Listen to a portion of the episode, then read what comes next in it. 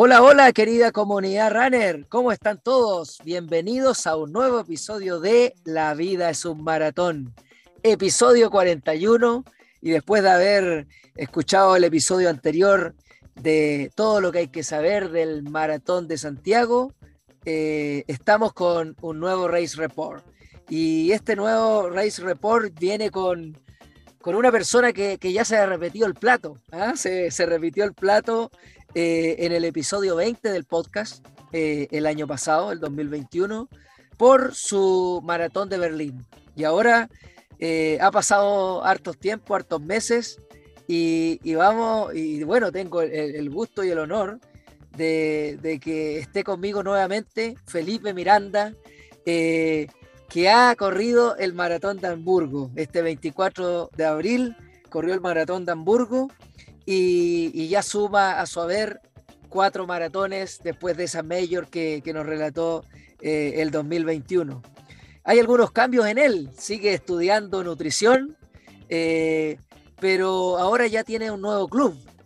Eh, su club es un club que, para mí es muy cercano, porque se llama Mena Runner Team y, ha llegado a, nuestra familia acá en Viña del Mar sigue representando a su querida Universidad San Sebastián y nos tiene la novedad de eh, la escritura de su libro. Es escritor también, así es que eh, prohibido rendirse, prohibido rendirse ahí en todas las redes sociales y bajo todas las plataformas que le, vamos a preguntar ahí a, nuestro amigo Felipe eh, para la difusión del libro y que siga ahí moviéndose. Bueno, Felipe, bienvenido a La Vida es un Maratón nuevamente, amigo, ¿cómo estás? ¿Cómo estás, Guti? Eh, muy bien por mi parte, muy contento por lo que fui a hacer a Hamburgo. Nuevamente tuve la oportunidad de viajar al viejo continente, a Europa y especialmente a Alemania, que le tengo un gran cariño a, ese país. cada vez que vuelvo me enamoro más de, aquella, de, aquel, de aquel país. Entonces, realmente contento, igual por todo lo que mencionaste anteriormente tanto por eh, la escritura de mi libro, que es algo que, que pude cumplir, que un desafío que, que, lo planteé el año pasado y lo pude realizar, y además de correr mi cuarta maratón. Eh, entonces, demasiado contento porque además logré un sub 3, así que demasiado feliz. Qué mejor, qué mejor episodio para contar todas estas buenas nuevas, como decimos. Oye, eh, hablemos un poquito antes de que, de que entremos ahí en, el, en, la previa, en cómo estuvo el viaje, cómo estuvo la llegada, contextualicemos a, nuestra comunidad acerca de, del Maratón de Hamburgo. Esta fue la edición 35 del Maratón de Hamburgo y es importante mencionar que después de Berlín, en importancia eh, para Alemania, el Maratón de Hamburgo queda como en el segundo lugar. Eh, es un circuito eh, rápido, plano, eh, por ahí se dice que ideal para bajar tiempo, vamos a confirmarlo con Felipe, de un recorrido precioso ahí a lo largo de un lago, ¿cierto? Y, dentro de las curiosidades de este maratón de Hamburgo, tenemos que, la marca, eh, la mejor marca del 2013 era de Eliud Kipchoge con 2.530. Y el 2016 en mujeres, Meselech Melkamu eh, tenía 2 horas 21.54. Pero en esta edición de, del 2022, de este 24 de abril, eh, se han batido esas dos marcas, Felipe, eh, con 2.447 para Cibrian Cotut y con 2.1723 para Jan Lacer Yellow Lab. Así es que tenemos novedades para este maratón que, que juntó cerca de 20, 25 mil personas. Así es que eh, vamos a preguntarle a Felipe ¿Qué opina primero de, que se haya dado esta, esta batida de récord y además esas 25 mil personas, cómo se, se distribuyen en este maratón? ¿Qué nos puedes decir de eso? Bueno, el récord yo creo que en la calidad de, atletas que llega a un maratón como Hamburgo, como tú dices, que es una de las segundas más importantes en Alemania, es de categoría porque se dio a notar ese día especialmente por la cantidad de atletas que andaba. Las, eh, creo que la organización estaba invirtiendo mucho en llevar atletas de, de, buena categoría, porque además Hamburgo pasa a ser un, una de las maratones donde tú, tú dices, y es verdad, por algo la elegí, donde se puede ir a hacer un buen tiempo, aunque igual es engañosa, eso sí, porque es una ciudad donde hay mucho, hay a veces mucho viento, entonces habían, habían eh, partes donde no existía como este, este, esta protección del viento, por lo que te llegaba muy fuerte y obviamente igual influye en los ritmos. Obviamente no era algo de, de, todo el momento, pero, pero sí, sí afecta, afecta al factor clima, pero además es un muy buen clima. Y respecto a la cantidad de gente que hubo en el evento, sí hubo mucha cantidad de gente, pero realmente eh, en Alemania, eh, en base a mi experiencia, experiencia eh, las organizaciones son tan ideales, tan perfectas, que realmente esa cantidad de gente, no sé si no se notan o todos cooperan para que eh, este evento funcione tan bien, porque realmente no tengo nada que decir en base a la cantidad de gente que había y, cómo la fluidez que, que todo, todo se realiza, tanto en la hora de la partida y todo esto. Oye, qué bien. A lo, a lo buen alemán nomás, por la organización, la gente, la cultura hace que, que estas cosas funcionen y, no hayan traspié eh, en nada, eh, ni en la previa ni, ni, en el día de la carrera. Oye, contextualicemos un poquito, eh, antes de, de, comenzar a analizar esta carrera, ¿cómo llega Felipe al Maratón de Hamburgo? Cuéntanos, después de Berlín que te tuvimos en el episodio 20, ¿qué pasa con Felipe? Lo que se pueda contar obviamente y quiera quiera relatar a la comunidad y cómo llega a este objetivo del Maratón de Hamburgo el 24 de abril. ¿Cómo llega Felipe? Yo creo que llega un Felipe muy, con mucha ambición, como, como siempre lo, lo he sido, porque en, en Berlín, como, como bien sabieron, estuvo muy cerca de, de bajar las tres horas y haciendo un método medio arcaico. Entonces, eh, eso me hizo darme cuenta que tenía grandes posibilidades de lograr bajar mi tiempo en el momento de empezarme a guiar con alguien que supiera y las ganas estaban.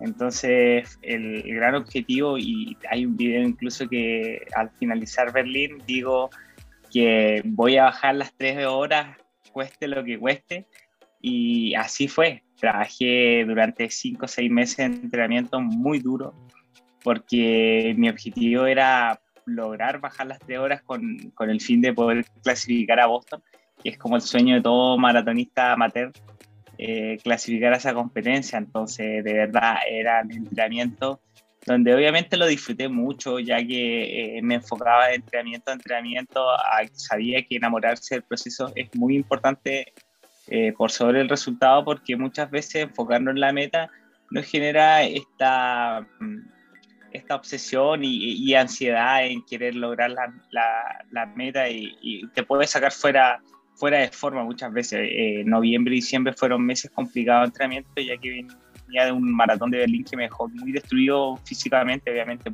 por la falta de preparación.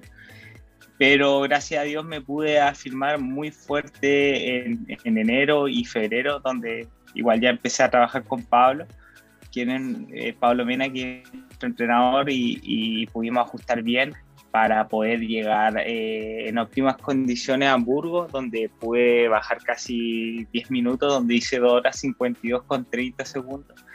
Eh, y además es, con una cota de incertidumbre las últimas dos semanas, ya que eh, dos semanas antes pinché en el esquitial, mm, que me hizo pasarme todas las imágenes del mundo posible, de mi viaje, de, de que sí iba a poder correr. Venía entrenando muy fuerte, muy bien pero bueno, son cosas que pasan y, gracias a Dios solamente fue un susto.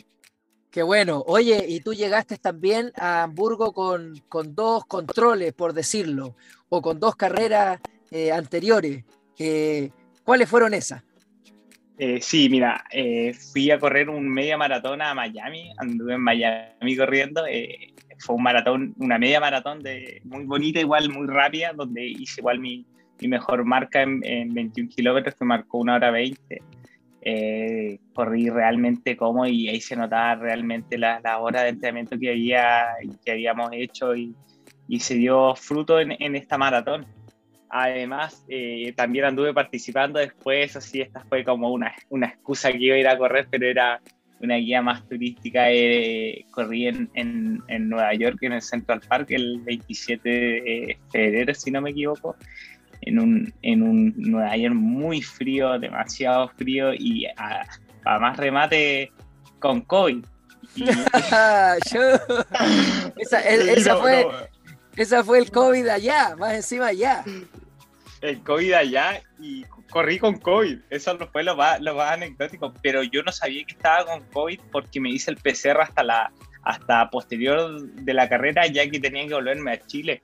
Entonces, realmente fueron esa carrera, esa sí que fue dura, mucho más dura que incluso haber corrido a una hora 20 el 21 que hice en Miami, porque realmente en el kilómetro 14 estaba con un resfriado, una fiebre que me tenía mal, además estaba sobrecargado un cuádriceps, realmente ahí lo único que me hizo terminar esta carrera es el nombre que lleva mi libro, porque como prohibido rendirse, se iba a rendir, entonces es como un, poco incoherente, entonces hay, realmente en mi cabeza esos, seis kilómetros era puro prohibido rendirse, no, no puedo, tengo que terminar dignamente esta carrera, aunque termine como termine, y realmente eh, la pude terminar, la pude terminar, obviamente el objetivo eh, se transformó en ese momento de terminarla, y, después me enteré al, al día siguiente que, que, estaba con COVID. Obviamente mi intención nunca... La historia, la historia para contar, ¿ah? Oye, y, me imagino, claro, no deben haber sido momentos agradables, más estando en otro país, que es lo que uno en este contexto de pandemia trataba de evitar siempre, cuidarse mucho para el famoso PCR a la vuelta de nuestro país, porque ahí hay un tema económico también, pues hay un tema económico que si, si tienes COVID, eh, bueno, hay que tener los seguros correspondientes para, para poder quedarte aislado ahí los días que corresponden y, volver a nuestro país. ¿Qué pasó ahí? Totalmente, Guti, y fue una incertidumbre tremenda porque además tú perdí mi vuelo, porque LAN igual tiene unos, unos sistemas no, no, un poco burocráticos que, por ejemplo, te deja reagendar recién el pasaje hasta 14 días después, y por más que tú puedas salir eh, negativo antes, pero ellos te, su cláusula es que 14 días después eh, puedes, eh, puedes generar el cambio de pasaje. Entonces, como bien sabrán, Nueva York es una ciudad súper cara. Eh, me hacía PCR todos los días con la intención de que el PCR, eh, del PCR saliera negativo lo antes posible para poderme volver lo antes a Chile, ya que el hospedaje, como mencionaba, es súper caro. Allá no tengo a nadie. Obviamente conocí a don Rubén, que es una persona que conocí en Berlín y obviamente él, me, me, brindó todo el apoyo, tanto me hizo sentir como que no estuviese tan solo y realmente son cosas que valoro, eh, la, la, capacidad de poder interactuar con otras personas y darnos el tiempo de conocer a demás personas porque es fundamental ese apoyo más cuando uno está lejos de otro país y el viaje cambia totalmente cuando uno es un viaje planificado y está bien, jajaja, ja, ja, pero cuando ya uno pasa la incertidumbre, eh, de cuándo volver, hasta cuándo pasará esto, porque algunos te dicen no, que se demora en que salgas eh, negativo, positivo, y realmente me costó que un, eh, me hice 15 PCR en 7 días, porque era, todos los días con la intención de que saliera negativo. No, no, salía nunca negativo positivo y, fue el, el, lunes de la semana siguiente que salió negativo y realmente cuando me enteré que salió negativo lo celebré peor que Chile clasificando al Mundial porque eh, fue un alivio eh, tanto por parte de mi familia, mío, quería volverme a casa y, realmente fue anecdótico, pero bueno. Queda la anécdota. queda la, anécdota, queda la anécdota porque claramente son momentos duros porque uno quiere, en este caso, eh, volver a, donde la familia porque no, no, lo estás pasando bien, pero es una prueba, una prueba que te dejó ahí el, el COVID y lo otro, no podías salir en Nueva York estando encerrado, me imagino, pues así es que eh, eh, eso era otra cosa, ¿ah? me imagino. no, mira, allá... ¿Cómo, funciona? por eso funciona, por eso hay tanto contagio ya porque allá no le dan la mm. misma relevancia que nosotros le damos acá en Chile. Ah, no, estás en cuarentena en el hotel siete días. Salen, salen positivos y el, no, y el resultado es, tuyo. Entonces tú si sales a la calle, sales a contagiar a todo el mundo. Obviamente yo, yo evitaba salir a la calle lo máximo posible y las veces que salía trataba de salir con, salía con doble mascarilla, sino con una, pero siempre en, todo momento solo. solo Oye, ¿y cuándo volviste a Chile? ¿Cuándo volviste a Chile ya con fecha? Yo, el, por ejemplo, el resultado me llegó eh, positivo el lunes y al martes siguiente estaba viajando, porque el, eh, recién ahí, eh, al momento que me enteré que estaba negativo, compré un con mis papás compramos un pasaje al tiro y me, me volví a Chile al tiro, aunque me demoré 30 horas porque tuve que hacer como tres escalas. Pero bueno, eso está de malo. ¿y a, cuánto, ¿A cuánto de Hamburgo estabas ahí? ¿A cuántos días de Hamburgo? Eh, estaba, eso volví como el 8 de marzo, el 8 de marzo estaba casi a 35, eh, 38 días. un, mes, un, mes y un poquito más, un mes y un poquito más, o sea, te, venía quedando eh, una parte corta del entrenamiento y además me imagino que dejaste de entrenar por el contexto COVID. Totalmente, totalmente. Además me, me, había sobrecargado el cuádriceps, así que eh, se dieron todas las situaciones porque ya no, no, podía ni siquiera entrenar y tampoco te daba ganas porque estaba muy resfriado. Entonces, cuando uno realmente está resfriado no tiene ganas de nada. E incluso, como tú dices, me quedaban 38 días para, para Hamburgo y era una duda Hamburgo, era una duda. Yo lo hablé con Pablo y Pablo igual me decía que igual podríamos postergarlo, tenía ganas de de postergarlo por un Barcelona, que era eh, que un 8 de mayo, o si no, un Praga, para tener dos semanas más de entrenamiento, pero a medida que no sé qué me. El COVID a mí me dejó, pero con secuelas, pero positivas, porque cuando volví, volví como nunca, a entrenar como nunca, me salieron unos, entrenamientos muy buenos, de vuelta a las semanas de, de yo sé que esto es irrelevante, pero de 100 kilómetros que a pesar de todo la había perdido hace varias semanas y que te entregan, te hacen volver a la confianza. Entrenamiento de pista de muy buena calidad y me estaba sintiendo cómodo, entonces el progreso de, la, de esas tres semanas, que de marzo especialmente, marzo fue un mes clave para la confianza, fueron fenomenal, hasta el mismo Pablo me dijo que, que la evolución ni él la esperaba, entonces... Te dio un eh, segundo aire. Dejemos al COVID. Segundo, te, dio un segundo aire el COVID para enfrentar este, este mes que, y un poquito más que te queda rumbo a Hamburgo, sin duda. Y sin duda, sin duda, me dio un segundo aire. Eh, secuelas positivas. Algunos lo deja, pero a mí me dejó positivo. Oye, eh, Felipe, y ya enmarcándonos en el, en el viaje a Hamburgo, ¿cuál era eh, la idea de, de, ir para allá? ¿Cuál era el contexto? ¿Ir a correr solamente el maratón y devolverte o tenías algún objetivo allá? El, con, texto eh, y el objetivo, por así decirlo, dos semanas eh, eh, antes del pinchazo, que fue dos semanas antes del maratón, mi objetivo era sí o sí ir a buscar el sub 3. Yo lo sabía que lo tenía, lo, tenía en el bolsillo porque estaba entrenando muy bien, entonces era, era, era cosa de que salga el día y salir, salir a hacer lo que tenía que hacer, ¿no? Porque ya sabía los ritmos, sabía lo que tenía que correr, estaba corriendo con potenciador, entonces sabía mis límites.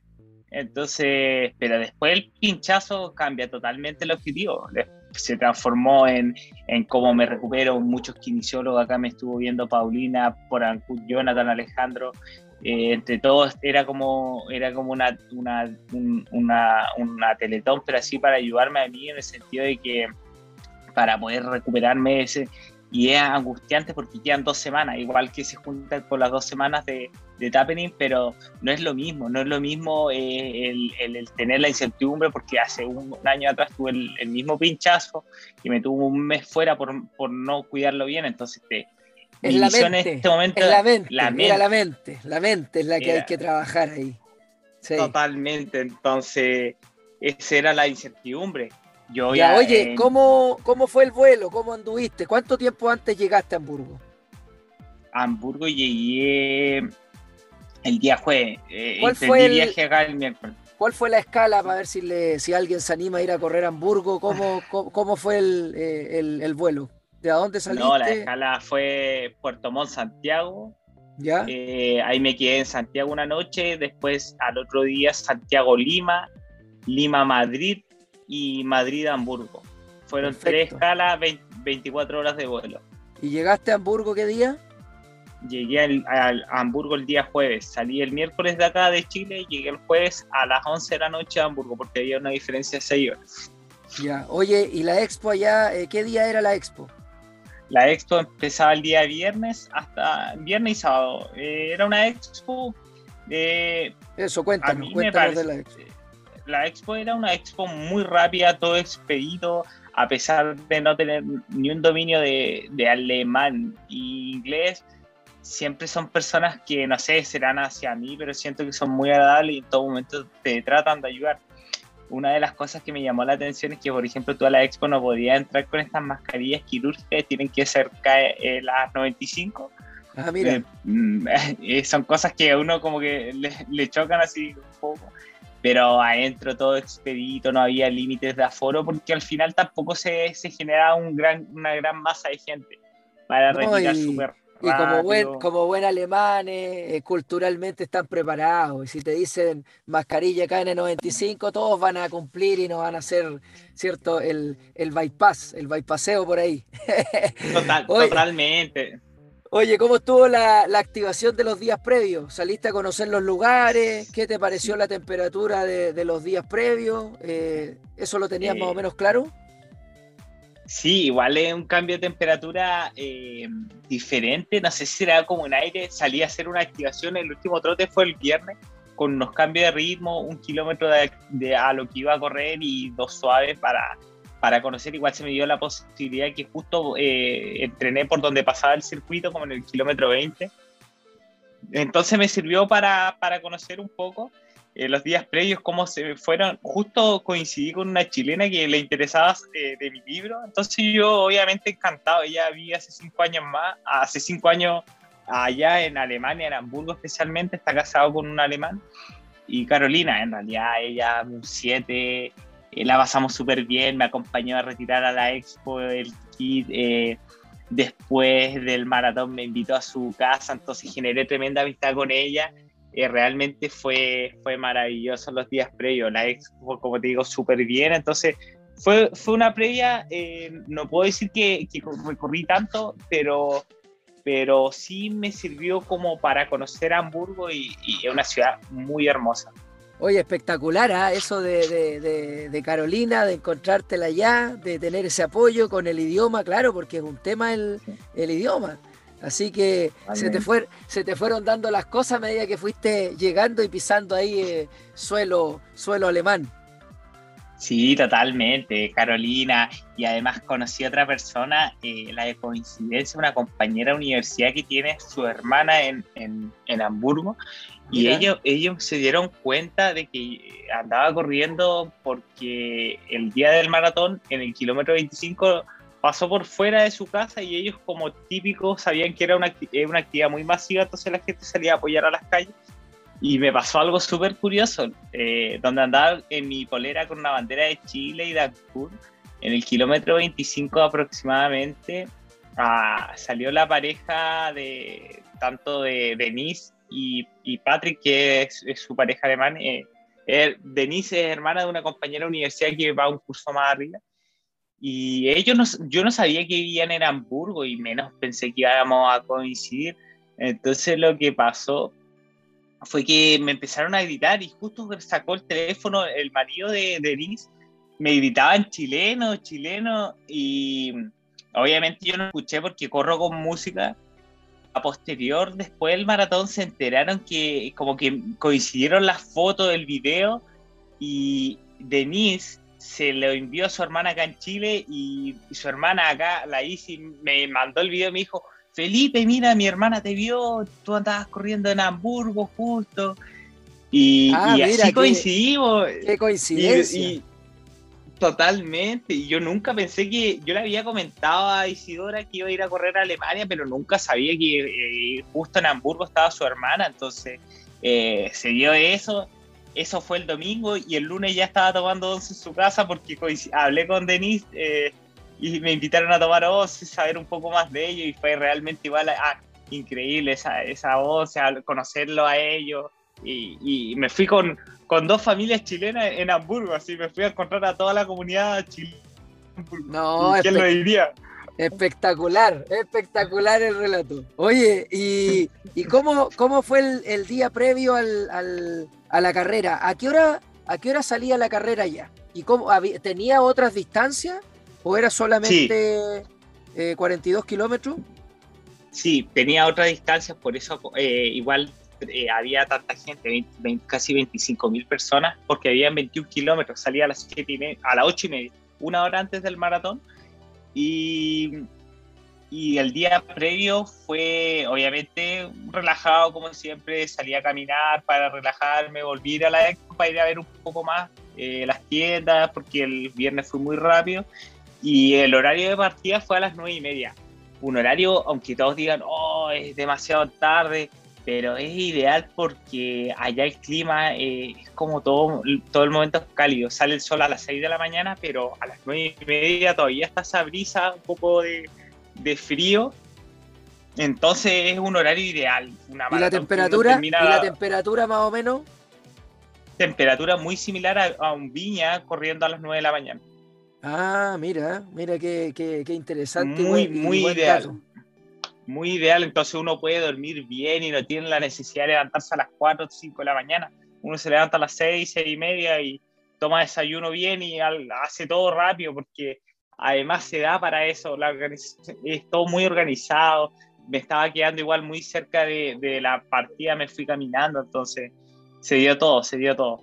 Qué bueno, Felipe, qué bueno. Oye, vamos al día de la carrera.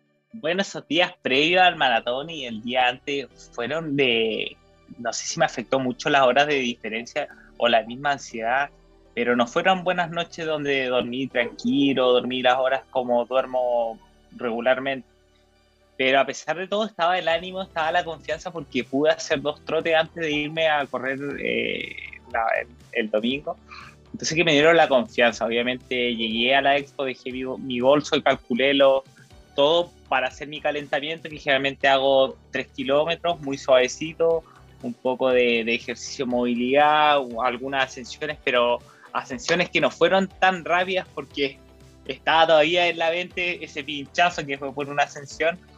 Eh, y obviamente encajonar, era encajonar, yo encajonaba en el grupo B, que igual era bien adelante, era encajonamiento todo, todo ordenado, había un distanciamiento, entonces uno podía salir a correr desde el principio bien. Era como ya donde se formaba mayor atochamiento era en el inicio, pero en realidad todo perfecto, casi nada eh, a otras carreras que uno, que uno ve. Entonces pude salir a correr cómodo desde el primer minuto. Eh, muy, Sí, y muy puntual igual, a las nueve y media se está corriendo, a las nueve y media se sale, nada, 9.35, que no, falló algo acá, es muy puntual. Oye, sí, pues, desde, acá de Chile eh, te estuvimos siguiendo acá los del club, ese día teníamos un fondito, así es que cuando, cuando yo me fui despertando ya llevaba una gran parte de la carrera eh, avanzada y, y, de hecho eh, fue la, parte final de la carrera la que yo te seguí en vivo desde la aplicación. Y ahí ya ibas encaminado al sub 3, lo tenías en el bolsillo. Aprovechando eso, ¿cómo se fue gestando la carrera? ¿Cómo fueron esos, esos primeros kilómetros? Eh, ¿Qué tal? Mira, los primeros kilómetros siempre está la adrenalina del, del, partir, sobre todo se me vinieron a la mente todos los momentos de entrenamiento y todo, y dije, ah, se olvida ahí el pinchazo y todo, todo el tema. Dije, acá voy a salir a correr desde el principio, dando el máximo soportable, porque conozco y conocía lo que podía correr, pero lo iba a dar todo. Yo no me iba a reservar de que iba a salir a este pacer o yo en este caso corro con los watts o iba a correr a este. Sabía que no tenía que pasarme de un límite, pero salí a darlo todo. Porque yo dije, si de algo me caracterizo, quizás y, era riesgoso porque venía con este pinchazo. Entonces, pero era la opción. Dije, lo doy todo y o acá muero eh, corriendo, muero porque me puedo sacar de carrera de un inicio o, o, o, llego a lo grande. Entonces, con mi lema de vida, no importa el resultado porque nos han enseñado, nos han criado que en la vida es ganar o perder, pero no, pocos nos enseñan de que, de que darlo lo mejor eso ya debería ser nuestra máxima satisfacción. Entonces yo sabía que sea cual sea el destino de la carrera, yo lo iba a dar todo. Si me hubiese retirado en el kilómetro 10, puedo haber dicho, y siempre se lo hice saber a los más cercanos, que lo iba a dar todo. Entonces eh, salí a correr así, salí con esa mentalidad y salí a, conquistar mi, mi, sub 3. Yo sabía que tenía que ir con todo porque acá eh, es así, uno entrena para lo que sabe lo que va a correr, entonces yo no me iba a reservar, iba con la confianza de los entrenamientos porque ahí es donde se gana, se gana muchas veces el resultado. Entonces fue una carrera que salí, salí fuerte, salí fuerte. Eh, ¿Cómo planteaste la, estrategia? ¿Cuál, ¿Cuál fue la estrategia que, hablaste, no sé si con Pablo o, tú tenías claro más o menos la, estrategia, eh, cómo ibas a salir? yo tenía claro la estrategia que era no pasarme a los 334 watts, que es como mi, mi, límite umbral. Entonces yo sabía que a ese ritmo podía eh, soportar lo que es un ritmo correr entre 4, eh, 350, eh, entre 4.5 a 350, dependiendo si uno va bajando, hay viento o no. Pero yo no podía pasarme eso los primeros 25 kilómetros. Después del 30 iba allá, si, si me daba el cuerpo, a pasarme un poco más los watts hasta 340, 345, que son los soportables. Y ya del 38 en adelante lo que, lo que diera el cuerpo, lo que diera y pude llegar completo, gracias a Dios, en el 35, eso, sí, eh, del 35 al 38 sufrí porque me dieron dos puntadas, ya que igual comí gomitas, en este caso compré unas gomitas, unas Gatorade, que mm, a mí se me hacen más cómodo que los geles, eh, pero ya después de tanto, y, porque iba comiendo cada 3 kilómetros, del kilómetro 8 empecé ya a ingerir las primeras gomitas, eh, genera este malestar gástrico que al final es por este, esta misma ingesta que uno hace. Eh, entonces me llegó eso, no lo esperaba, pero en mi cabeza lo único que decía era pensar en mi, en mi mamá, en mi papá, en, en mi familia, en, en todas las horas de entrenamiento, en mi libro, yo decía, prohibido rendirse, me decía, estoy en el 35, me quedan tan poco, y obviamente ahí ocupé la estrategia que son de momento, que obviamente los geles, eh, las pastillas, todavía me quedan unas gomitas y eran comer de 35 y 38, eran comer las últimas pastillas, las últimas gomitas que diga, pero no, no, no, eh, decidí no tomar nada ni, ni comer nada porque podía aumentar el dolor y me iba a sacar de carrera. Entonces decía, no, acá es pura cabeza, eh, me enfoqué en correr y empezar a, en, ir sintiendo paso a paso, porque pasando el kilómetro 30 la carrera se transforma en otra cosa que eh, todo puede pasar, todo puede pasar, entonces uno no puede ni obsesionarse, ni tampoco eh, y estar preparados para estos bajones. Yo en el 33 iba súper bien, pero en el 35 como que ya es el infierno arriba. Entonces tú, hay que tener ojo cuando tú pensaste que ya tenías la carrera en el, en el bolsillo? ¿En qué, ¿Tuviste algún momento esa, esa sensación? ¿O, eh, yo creo que... ¿O fue a medida que se acercaba al final? Sí, fue a medida que se acercaba al final porque dije, todo puede pasar. Sobre todo con el pinchazo que tuve, dije, esto todo puede pasar. Y, y ya en el 38, 39 yo ya sentía la victoria en el bolsillo. Iba mirando y todavía me daban las piernas para apretar y lo hice en, la última subida que era como una era como un falso plano donde lo marqué a 358 entonces yo dije acá voy todavía puedo dar y, terminé entero terminé entero llegué entero a la meta. Eh, eso sí dándolo todo lo di todo. Eh, pero en ese momento empecé a darme, a darme cuenta que de lo que había logrado, porque no, no lo podía, literalmente no lo podía creer, no lo podía creer lo que había haber bajado 10 minutos en 6 meses. Espectacular, la verdad que es increíble. Así que no, llegando a la meta fue una, una miles de sensaciones, primero por, eh, miré mi, mi, tiempo, pero más de la satisfacción de cruzar la meta, de terminar una prueba que es tan dura como siempre el maratón.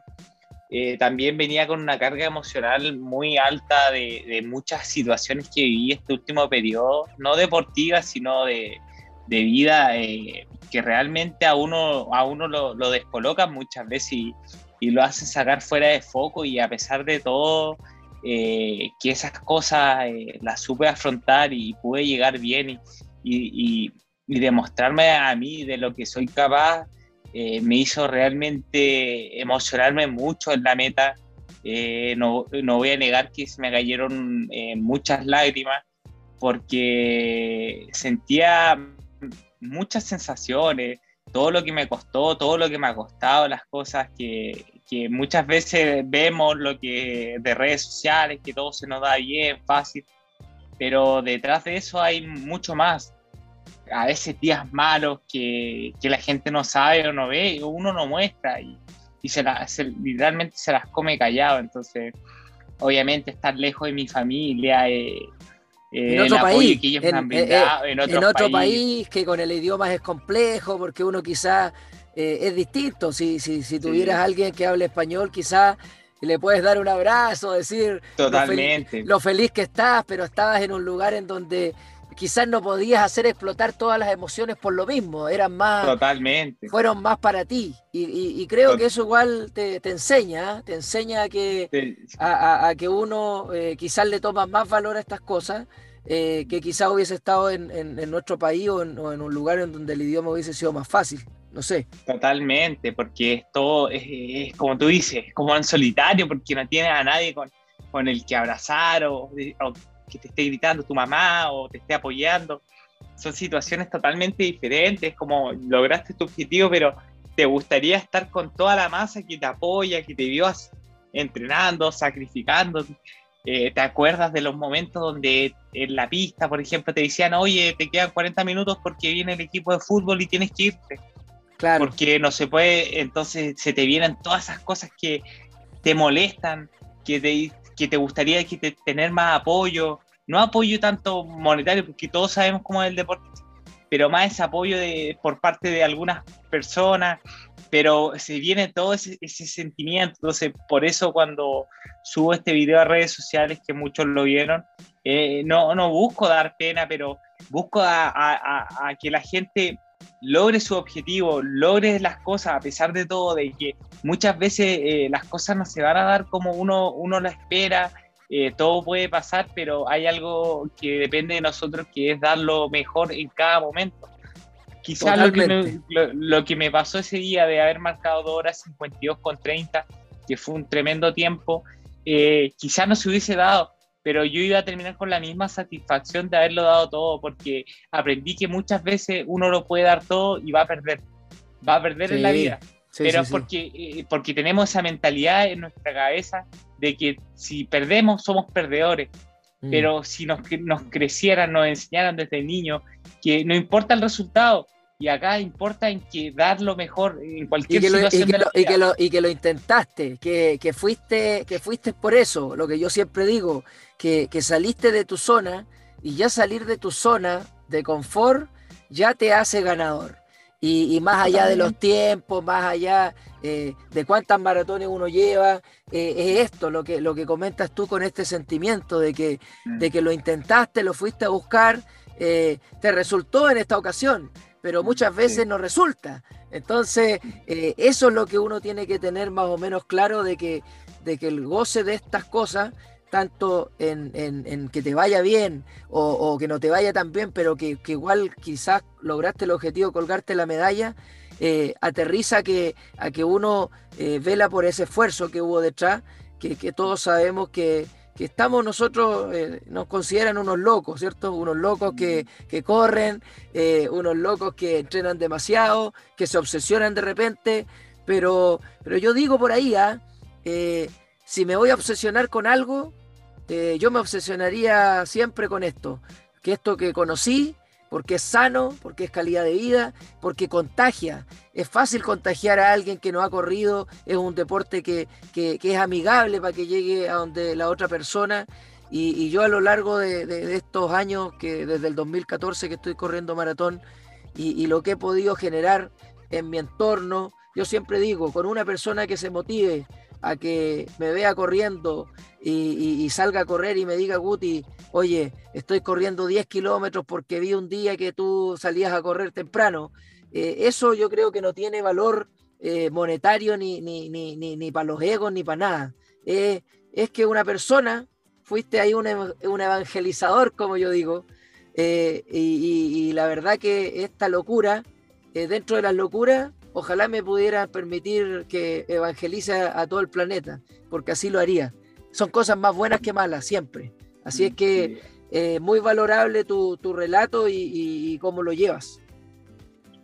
Así es, Guti. Como tú dices, gracias a Dios tuve la oportunidad, antes de irme a Alemania, el día martes, poder ir a un colegio a dar charlas de lo mismo, porque eh, se relaciona mucho mi historia de vida con mi libro, que al final es, una autobiografía de mí, de cómo superé una obesidad con 13 años, que pesaba 120 kilos, y pensar que mi primer trote fueron 800 metros y llegué lengua afuera, todos se rieron de mí.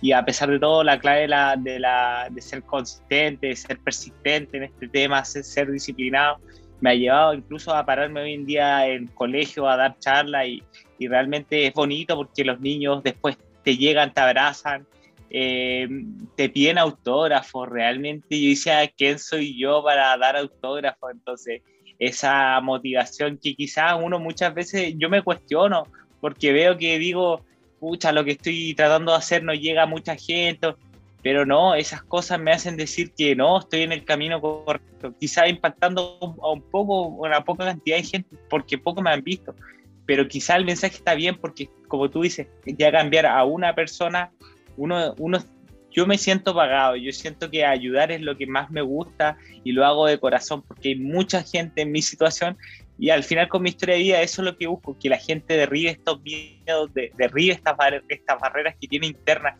estos límites que se ponen en la cabeza, se, se ponen solos, que no, yo no puedo. Es que ya entramos con la predisposición de no poder si ni siquiera lo intentamos. Yo no nací para correr, soy pésimo para correr, no tengo ni una técnica, soy malísimo en que se ríe, pero sabes que lo hago, lo hago y, y no me interesa porque yo, donde no tengo límite en mi cabeza, entonces mientras mis límites no estén en mi cabeza, yo voy a hacer lo que a mí se me dé la gana y porque yo puedo, obviamente, y siempre contribuyendo a la gente, a, motivarla. Entonces, eso es lo que busco, sobre todo en mi zona, que es una zona donde se ve muy poco esto y los pocos que lo hacen se aíslan, se aíslan y quieren para ellos, para ellos.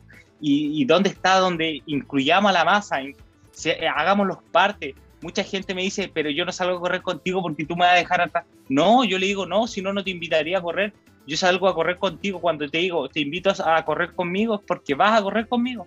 Yo iré más lento y, lo intentaremos, pero ese es mi objetivo, ayudar. Yo no quiero, si las marcas, las medallas son solamente para aumentar nuestro ego, pero yo me preocupo mucho más cómo quiero que me recuerden de qué es lo que hice en la vida. Si nadie se va a acordar cuando yo me muera de que hice 2 horas 52 con 30 minutos en, en Hamburgo, la gente se va a acordar cómo tú la hiciste sentir preocupémonos más por el entorno de cómo hacemos sentir a la gente que más de llenar nuestra estante de títulos y, de puras cosas que aumentan nuestro ego. Ayudemos al mundo, contribuyamos, ese, ese es nuestro objetivo. Totalmente de acuerdo, Felipe, totalmente de acuerdo. Oye, eh, para ir cerrando ya, eh, ¿recomiendas el maratón de Hamburgo? Eh, ¿La logística es buena? si una persona eh, de aquí de Latinoamérica, sea de Argentina, de Chile, de Perú, de Ecuador, de Colombia, a donde nos escuchan, de México, eh, ¿recomendarías el Maratón de Hamburgo? Lo recomiendo totalmente, primero porque una organización de, de, gran calidad, eh, no van a tener problemas con la meta, la partida, una ciudad hermosísima, entonces además se juntan dos situaciones, una ciudad maravillosa, un país ordenado, una organización ordenada, eh, algo que no, logísticamente no va a fallar y además se dan las condiciones, una altimetría muy cómoda, muy cómoda, hay que estudiar un poquito la carrera, pero si se dan las condiciones perfectas, como siempre casi se dan, eh, no, una maratón totalmente recomendada, la recomiendo al 100% y se van a llevar un buen, buen, un buen evento, sobre todo después de, de llegar a la meta, muchos snacks, mucha comida, masaje, eh, hasta ducha, eh, la guardarropía súper ordenada, que nadie te va a robar nada, los baños, eh, total disponibilidad. Entonces, es realmente uno sale muy contento de, después de terminar esta carrera y, todos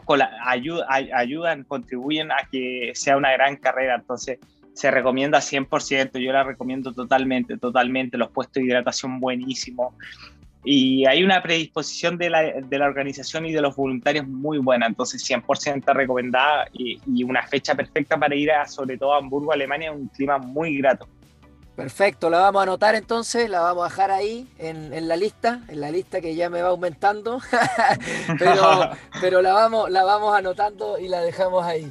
Oye, Felipe, quiero agradecerte por ser parte nuevamente de, un episodio de, de La vida es un maratón Eh, ¿Dónde te puede seguir encontrando la gente? ¿Dónde se puede seguir contactando contigo? Cuéntanos eh, de tu libro eh, para ir cerrando.